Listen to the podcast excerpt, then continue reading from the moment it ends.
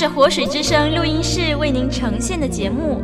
您点选的网站是 www.livingwaterstudio.net www 点 l i v i n g w a t e r s t u d i o 点 n e t。活水之声是您学习真理的良伴。听这声音何等美！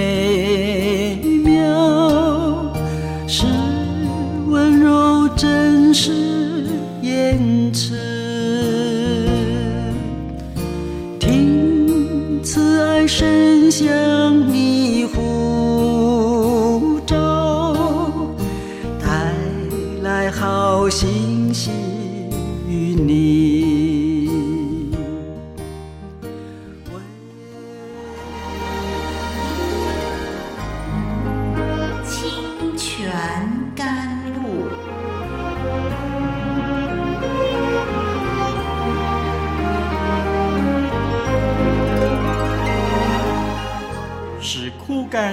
水之地得到滋润，叫郁闷无助之心得着安慰，令软弱疲乏之灵得以更新。欢迎同来之曲清泉甘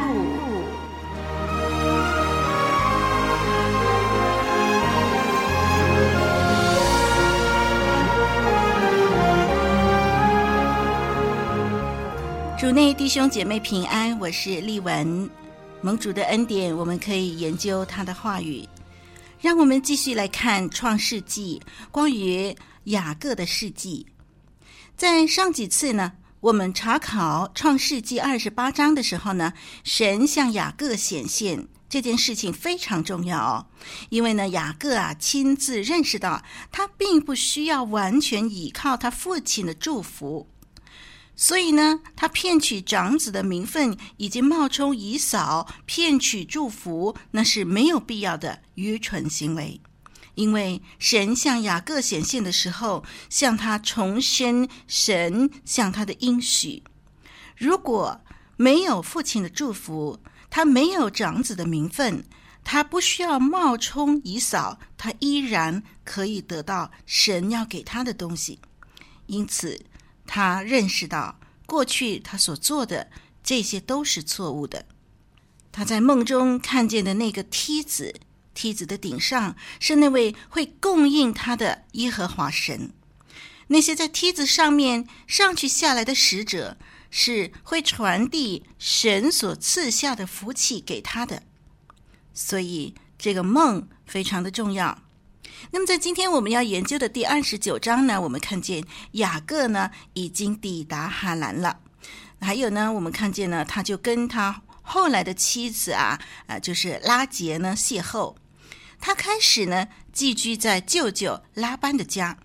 啊，这回啊，他真是棋逢对手了。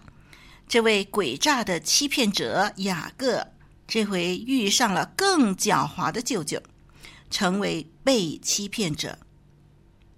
拉班呐，这位舅舅呢，实在是神管教雅各的工具，叫雅各往后的二十年的人生被彻彻底底的磨练，以致他的生命被塑造、改变，成为神所要的样式。许多人的生命当中都需要神的磨练和管教，好将生命能够被塑造，成为合神心意的样式，成为神合用的器皿。弟兄姐妹，你的生命当中有没有拉班呢？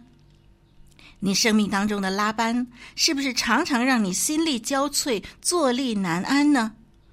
你求神把这位不可爱的人挪去，但是似乎神没有听你的祷告，为什么呢？也许。这个人正好就是神手中的工具，为了要磨练你，使你成为更宝贵的器皿，在神的国度当中被使用。如果雅各深深知道神掌管他的人生，那么他发现要娶的新娘子被调包，而且还听见拉班理直气壮地解释说：“哦，年幼的女儿不能够在长女之前结婚。”嗯，那么他应该会意识到，他争取当长子、骗取长子的祝福这些的罪啊，如今都透过这场诡诈的婚礼，开始回来向他追讨了。我们注意，拉班说啊，年幼的女儿呢，不能够在长女之前结婚。长女这个字啊，长女呢，原文就是头生的 （firstborn）。如果以嫂永远记得他的长子名分和祝福是如何被骗走的话，那么雅各的余生啊，也必须活在这种的欺骗的结果之下。以嫂受了多大的亏损？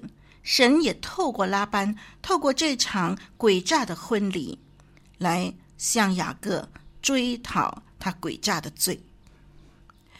雅各他的余生必须活在他所做的结果之下。雅各将会认识到，拉班这次的欺骗是神所许可用来管教他的工具，好让这个欺骗者雅各认识到。什么是神厌恶的手段？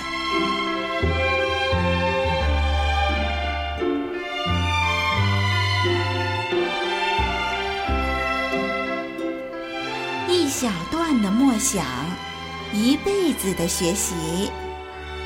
在忙碌的生活中，让自己的心灵稍稍安息，聆听真神的恩言，使你再度启程时，加倍稳妥，加倍准确。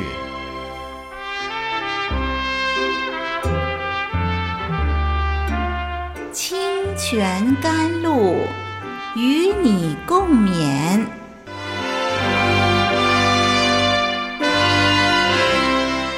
在我们还没有进入分析经文之前呢，让我们先来谈谈一个重要的问题，就是神的许可。与神的旨意有什么分别？神的许可和神的旨意有什么分别呢？神所许可的事，可能是借着环境当中所发生的事情，成为神的工具，指向神要成就的目标，包括恶人的作为、敌对者的阴谋等等。这些都是环境中所发生的事情，神可以把它拿来成为工具，指向神要成就的目标。那么这些的已经存在的环境因素呢，神没有立刻挪去，任凭人从这些环境因素当中受亏损，以致成就神的计划。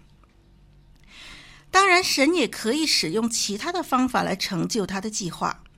但是有的时候，神也选择现成的环境来成就他的工作，他许可这些事情临到他的儿女。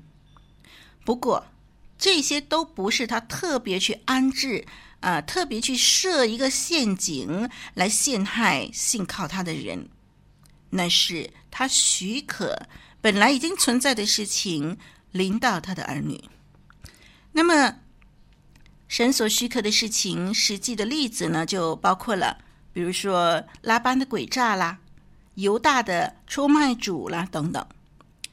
这就好像呢，我们的孩子啊不听话，那么整天呢都打电动，屡劝不听呢，所以我们就许可他受点教训，我们就任凭他某一次的考试，因为沉迷打电动而考焦了，好让他醒悟。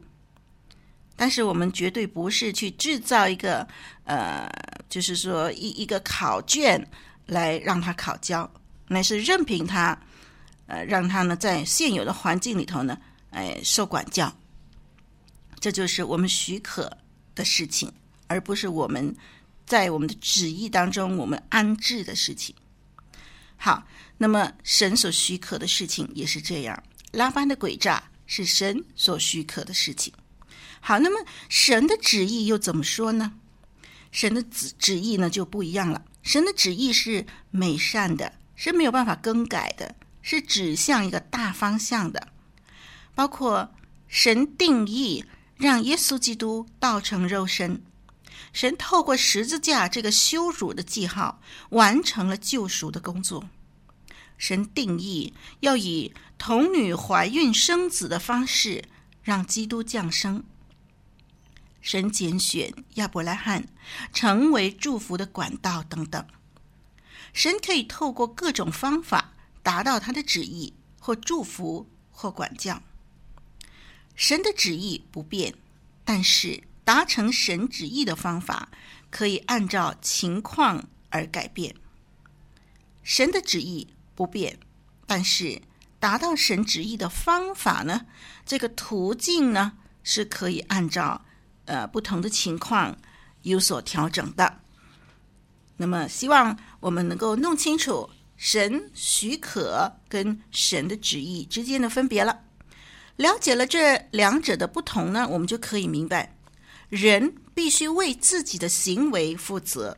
同时呢，神在掌管历史的进程。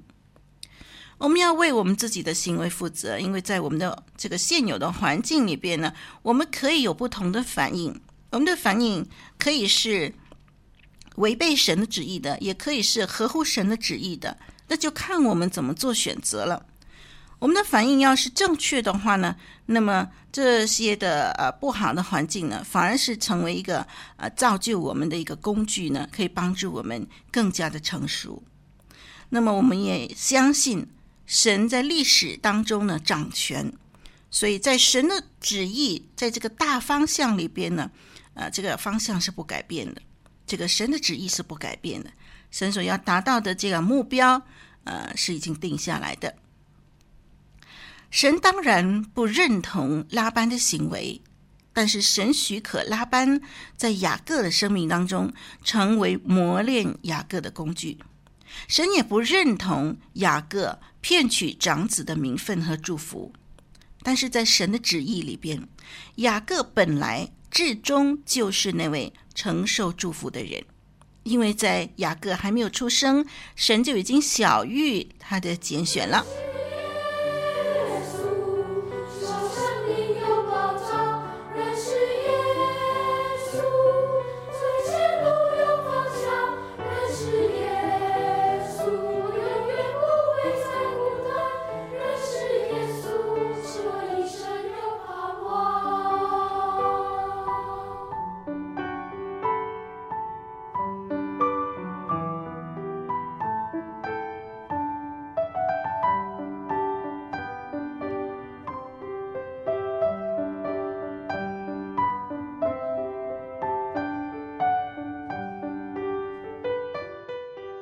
好，我们来看《创世纪》，我们的经文呢，二十九章呢，这里呢就记载了雅各来到了哈兰，嗯，遇见了亲人啦，甚至是跟未来的妻子邂逅了。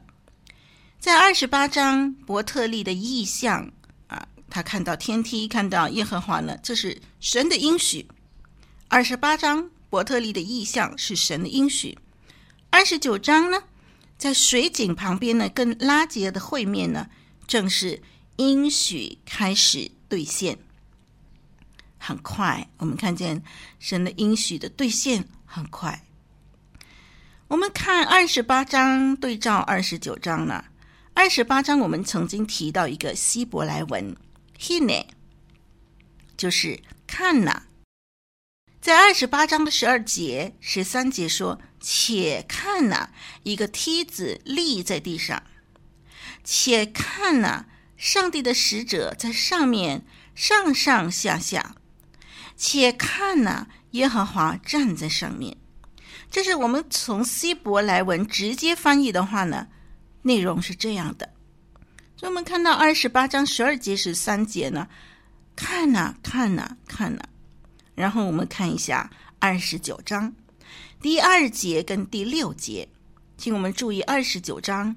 第二节、第六节，第二节、第六节说：“且看呐，一口井在田野；且看呐，三群羊躺卧在那里；且看呐，拉杰与羊来了。”啊，我们看到呢，这两段的经文呢，如果你把它互相对照排列在一起的话呢，你就会看到有场景，有出场人物。还有故事的焦点，场景是梯子，二十八章。二十九章的场景是水井。二十八章的出场人物呢，是神的使者上去下来。二十九章的出场人物呢，是三群羊卧在井旁。然后呢，二十八章的故事焦点就是耶和华站在上面，而二十九章的故事焦点呢，是拉结和羊来了。